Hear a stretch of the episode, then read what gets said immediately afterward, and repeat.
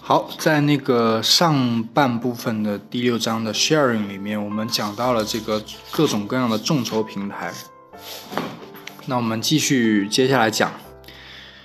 这个迄今为止大众共享最具潜力的这个未来，呃，最具潜力的未来还是在以粉丝为基础的众筹，呃，股权众筹领域。与投资一个产品不同呢，支持者们在投资一家公司，其实。在这些事情上，哈，支持者们是在投资一家公司，呃，其理念是允许一家公司的粉丝去购买这家公司的股份，就如同你在股票市场上购买某个上市公司的股票一样，你拥有众包所有权的一部分，你所用的每一股都是整个企业的一小部分。呃，由公众股份筹来的资金将用于开展公司的业务。理想状态下呢，公司应从自己的消费者那里融资。然而，现实中财大气粗的养老金基金和对冲基金才是这个公司股份的最大买家。对上市公司进行严格的管理和密切的政府监督，可以为普通股票的购买者提供一些保障，使得每一个拥有银行账户的人都可以购买股票。但是对于有风险的创业公司、单打独斗的创作者和疯狂的艺术家，或者是在车库里的两个小伙子而言，他们负担不起这繁重的文案工作和层层的金融官、金融官僚的审批程序。每年只有寥寥几家资金充足的公司才会有机会 IPO，呃，而且还要花大价钱请律师和会计人员对业务进行内部审计。所以，如果存在一个开放的 P2P，机制使得任意一家公司都可以在一定的监督下将其所有的股份向公众发行，那将给商业带来革命性的改变。所以，正如众筹能够使数以万计的新产品得以问世一样，新的股权共享模式也会催生出数以万计的创新企业。到那个时候，共享经济将会包含所有权共享。其好处是显而易见的。如果你有一个想法，你就可以从其他人那里寻求投资，只要他同你一样看到了这个想法的潜力。啊，你不需要得到银行家或者是富人认可。如果你努力工作并且最终成功了，你的支持者将和你共享荣华富贵。艺术家可以用粉丝的投资来办一家长期销销售其作品的公司。那在车库里鼓捣出新奇小玩意的两个小伙子，也可以发展出一整套的企业流程，制造出更多的新奇小玩意儿，而不必为每个产品都要拿到 Kickstarter 上去众筹。呃，这个其缺点当然也是显而易见的，因为缺少了必要的审核、监管、监督、执行。P2P 投资可能招来各种骗子。精明的骗子可能会许诺各种丰厚的回报，但在拿走你的钱之后，则以失败为由去逃脱责任。老人们可能会因此失去他们一生的积蓄。但正如 eBay 会利用新的技术来解决陌生人交易中存在的欺诈这一老问题一样，股权众筹的风险也可以通过技术创新来做到最小化。比如说保险池啊、第三方担保以及通过其他技术引入的信任凭证等等。在美国有两家股权众筹的早期尝试者。Seed Invest 和 Founders Club，那么他们仍然依赖于合格的富人投资者。但目前他们正在等待美国法律做出修改，争取在二零一六年初将普通公民的股权众筹合法化。为什么止步于此呢？那谁会相信贫困的农民可以从地球另一端的陌生人那里借到一百美元，并且最终偿还，最终偿还了呢？而这正是。Kiva K I V R Kiva 还是 Kiva Kiva 公司所开展的 P2P 借贷业务，几十年前，国际银行就发现，将少量的钱借给穷人，要比将大量的钱借给富裕的国家政府有更高的还款率。也就是讲，把钱借给玻利维亚的农民，要比借给玻利维亚政府更安全可靠。类似这种几百美元的小额信贷服务，一旦做成几万笔。也能促也能助力发展中的实体经济，啊，这个经济体走出困境了。借给一个贫困的妇女九十五美元，使其有能力采买物料，并在街头开办一家餐饮车。啊，她拥有稳定的收入所带来的好处就是，将会通过她的孩子和当地经济发生连锁反应，很快就可以为更复杂的经济启动打下基础。这才是最为有效的发展策略。那开瓦在共享上更进一步，将小额信贷发展成了 P2P 信贷，使得处在任何地方的任何人都可以开展小额信贷。当你坐在星巴克的时候，就可以将一百二十美元借贷给玻利维亚的某个打算采买羊毛去开展编织生意的妇女，你可以一直追踪她的进展，直到她把钱还给你，而那时又你又可以将这笔钱借给其他人。那自开瓦公司在二零零五年成立以来，已经有两两百万人通过它的共享平台，以小额借贷的方式借出了超过总计超过七点二五亿美元的款项，还款率高达百分之九十九。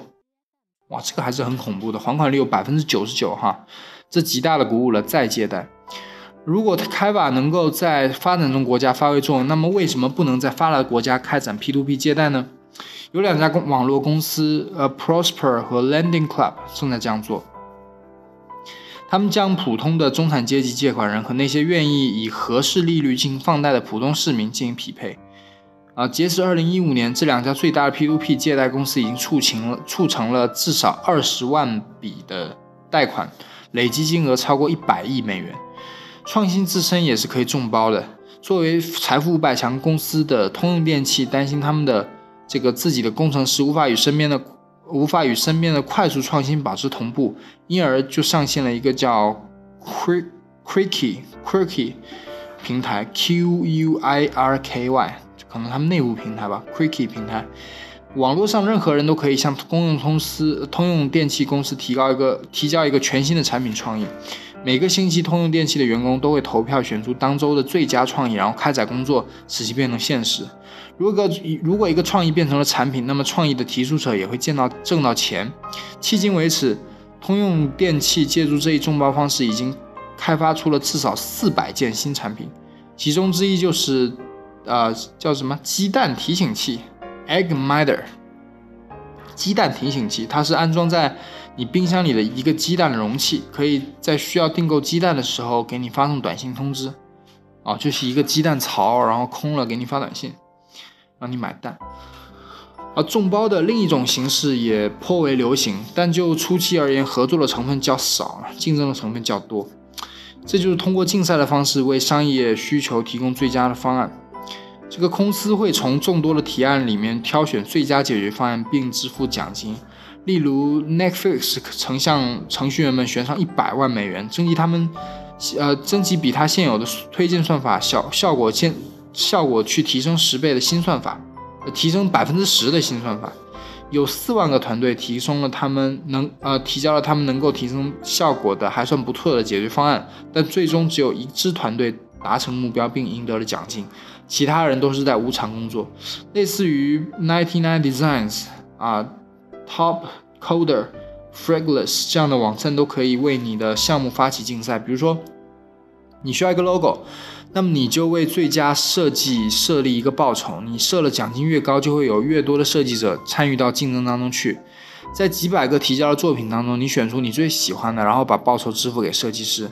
但因为平台是开放的，因为每个人意味着每个人的作品都可以公开可见，因此每个竞争者都会借鉴他人的创意，并试出并试图超越其他人的作品。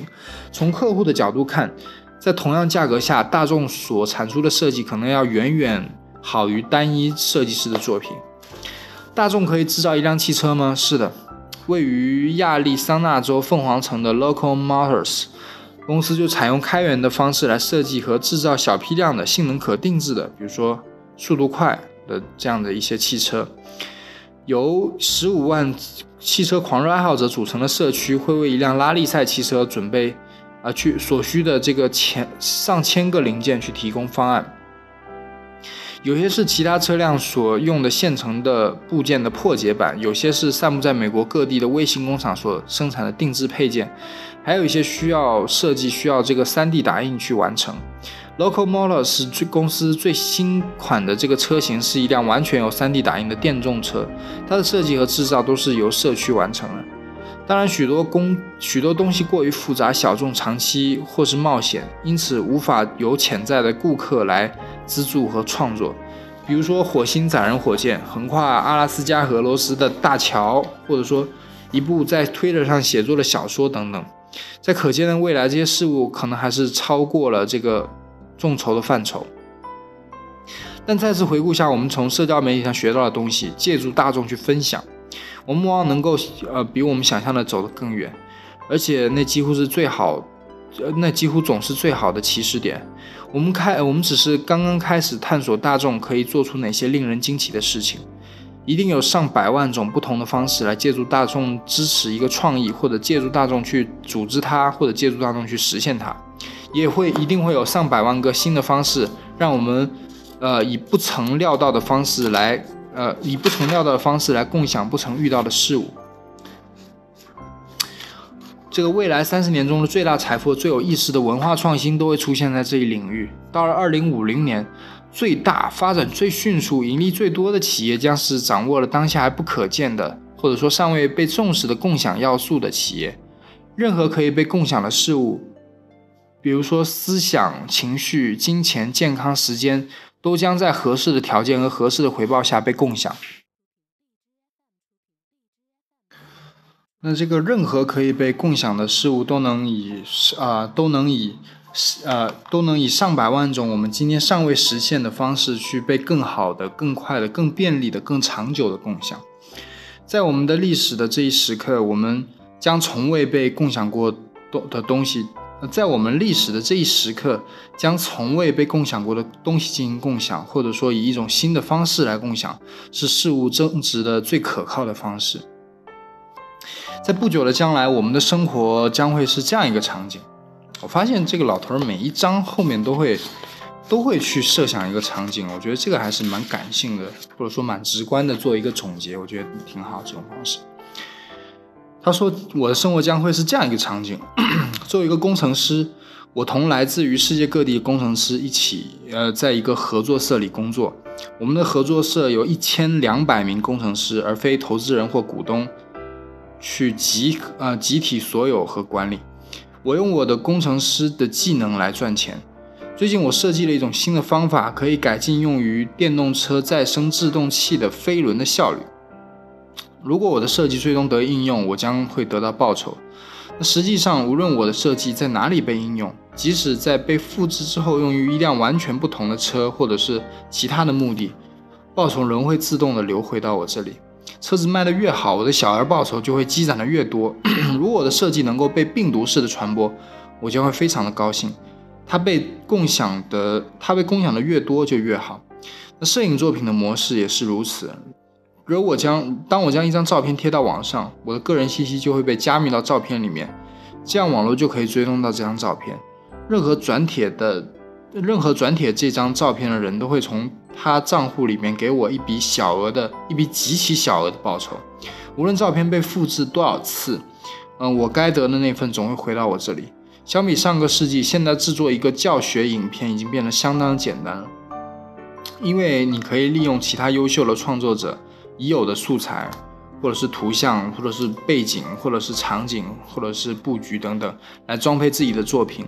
而这些素材的小额报酬都会自动流回到创作者那里。我们以众包的方式去生产电动车，但与几十年前不同，每一辆为这辆车做出贡献的工程师，无论其贡献大小，都会按照比例获得报酬。我们将从数万个不同的合作社中选择我愿意参与的。我们这一代并没有多少人愿意为一家公司打工了，已经。他是说未来哈。那么这些合作社提供不同的报率、回报比率，啊，不同的回报方式，但最为重要的是有不同类型的合作者。我将大量的时间贡献给我最喜欢的合作社，并不是因为他们支付的报酬更多，而是因为我特别享受与最棒的人一起工作的感觉。虽然我们可能未曾在真实的世界里面见过哈，有时候想让你的工作成果被一个更高质量的啊合作社接纳还是很困难的。你先前的成果当然可以在网络上追踪出来，这些成果必须真的非常棒才行。那他们偏爱那些常年为若干项目做出。过贡献的活跃人士，加上若干条自动的付款流，这些都表明你在共享的经济里有着较好的工作表现。当不工作的时候，我会玩一个超大型的虚拟世界的游戏，这里的世界完全由用户自己建造，也由用户完全控制。我花了六年的时间建造一个山顶上的村落，每一面石墙，每一面布满布满苔藓的房顶，每个布满苔藓的房顶都是我弄的。那被白雪覆盖的角落为我赢得了大量的积分，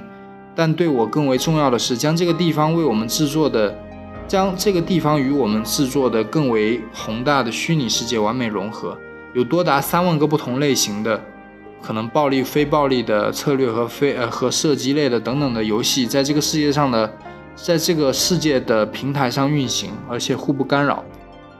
这个世界的面积已经，呃，与月球一般大了，大约有两点五亿人参与了这个游戏，每个人都在照看这个庞大的世界的某一小片区域，每个人都可以通过他们自己的联网芯片来处理这个世界的信息。我的村落运行在我智能房屋监控器上。过去我曾因过去我曾因服务器公司破产而损失了工作成果，呃，因而现在的我像其他数百万人一样，只在自己掌控的领地和芯片上工作。猫咪在叫，对，先不理它。我们这边马上要完了。我们都将在自己少量的这个 CPU 工作周期和存储单元贡献给这个共享的伟大世界。都将，我们都将自己少量的 CPU 工作周期和存储单元，把它们共享给这个伟大的世界。OK，它实际上是一个通过屋顶的中继器连接而成的网状的网络。我屋顶上有一个太阳能的迷你中继器，它可以与附近屋顶上的其他中继器进行通信。这样，我们这些伟大世界的创造者就不会因为一家公司的网络问题而受到影响。我们集体去运营这个网络，这是一个没有人所有或者说每个人都拥有的网络。我们的贡献不会被售卖。当我们在一个扩展的互联空间里玩游戏的时候，就也无需被营销。伟大世界是有史以来最大的合作社，而且这是我们首次尝试星球尺度的管理。游戏世界里的政策和预算由电子投票决定，内容会进行逐字逐句的解读，并赋予大量的解释、辅导，甚至有人工智能来促进这个来促进这个过程。现在这两点五亿人都在想，为什么他们不能以同样的方式来投票表决他们的国家的预算呢？啊，人们在伟大世界里组建团队合作社的目的，居然是为了在现实世界里制造东西。我们发现，用于协作的工具在虚拟空间里改进的很快，改进的更快。我们正在参与一个参加一个黑客马拉松，其目标是通过协作设计和众筹的方式制造一艘往返火星探测器，为呃并实现首次从火星带回几块岩石到地球的任务。从地质学家到图形艺术家，几乎每个人都参与到其中。几乎每一个高科技合作社都会贡献出自己的资源乃至人工，因为很少以前很少有人就以前啊很早以前就有人认识到了最棒最新的工具就是通过这种大规模的协作的方式去发明的。几十年来，我们都在共享我们的产品，由我们的照片、视频短片和精心挑选的推文构成的信息流。哦，几十年来，我们都在共享了这些，就是上述所谓的我们的产出。啊，照片、短片、信息流，大体而言呢，我们在共享的都还是我们的成就。那直到最近十年，我们才意识到，当我们将我们的失败也以同样的方式进行分享的时候，我们会学得更快，工作做得更好。所以我们在工作过的这个合作社里，我们做任何事情都会保留在，都会保留并且共享所有的邮件和所有的聊天记录，所有的报道、所有的中间版本以及所有的草图，整个历史都是完全开放的。我们共享的不仅是最终的成品，还包括整个过程。对于我和其他想要做好工作的人来说，所有不成熟的想法、尝试过的死胡同以及跌倒和爬起都是有价值的。当把整个过程完全开放之后呢？你想自欺欺人都很难。你能更容易的看到什么是确实是对的，甚至科学界也采纳了这个想法，要求科学家在实验失败时也要共享他们的负面成果。我体会到，在协同工作中，越早开始共享，成功和收获的就会成功和收获就会越早到来。我的生活一直处于联网的状态，我共享和别人共享给我的信息总量还在不断的增加，持续的小幅更新、少量改动的版本升级、微小的系统调试等等，这种稳步前行的过程使我成长。共享几乎从不间断，即便是沉默也被也将被共享。即便是沉默一样将被也将被共享，就是 everything is sharing，任何事都在被共享。好了，这就是第六章共享。前面说了一大堆这种什么社会主义啊、共产主义啊，说的晕头晕脑的，然后开始说到是呃各种各样的协作啊，就是从共享到协作到合作，他们的种种事例，然后后面就是什么呃众筹啊，然后未来是怎么样一个协作的方式啊，然后他说这种共享，甚至我们都不需要有一个呃有一个完全。比如说有哪个社区有哪个 BAT 的哪个巨头所有的网络来来组织的一个共享一个虚拟的社区，我们完全可以通过自己屋顶上搭的中继器来组成一个新就全地球的人都组成个局域网，然后在这个局域网里不会所有人都是拥有这个都是这个网络的成员，就像就相当于我们生活在地球，我们踩在这个土地上，我们拥有我们现在的这个土地一样。然后我们通过这个网络来进行协作，呃，某种意义上也是一种更深层次的、更 mix up 的的一种一种虚拟现实的结合吧。我觉得这个还是蛮有意思的，这种大型的局域网还是蛮有意思的。你看，他说他们下一步都在想，为什么在在这个在这个网络当中去。习惯之后的人们都在想，为什么不能以这种方式来来投票来决定他们的国家的预算啊？因为在那个时候，整个星球的人都已经协同起来了。理论上讲，可以去定制他们生活的所有东西，规章制度、章程、协作，各种各样的所有东西，包括国家的一些一些规则、一些游戏规则。好了，寥寥数语，不知所言。这就是第六章。共享 sharing，下期我们讲第七章过滤 filtering 啊 filtering filtering 过滤，好了啊好晚了，应该在录这批这期的时候，呃都在打着哈哈呢，中间我不知道你们听出来了没有，好不多说了，拜拜。